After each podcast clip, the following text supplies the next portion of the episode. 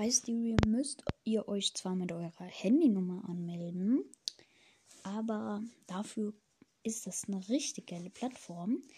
Man kann eure Handynummer auch nicht öffentlich sehen oder sowas. Und ähm, ja, da könnt ihr mir auch während, dem, während der Live-Podcast-Folgen Sprachnachrichten schicken. Nicht über Anchor, sondern über Stereo. Und dadurch ähm, wird die mir angezeigt. Ich kann auf ähm, Reagieren klicken und dann wird die im St Livestream-Podcast abgespielt und ich kann dann live auf eure äh, Fragen oder so reagieren und so. Ja, das ist schon echt nice.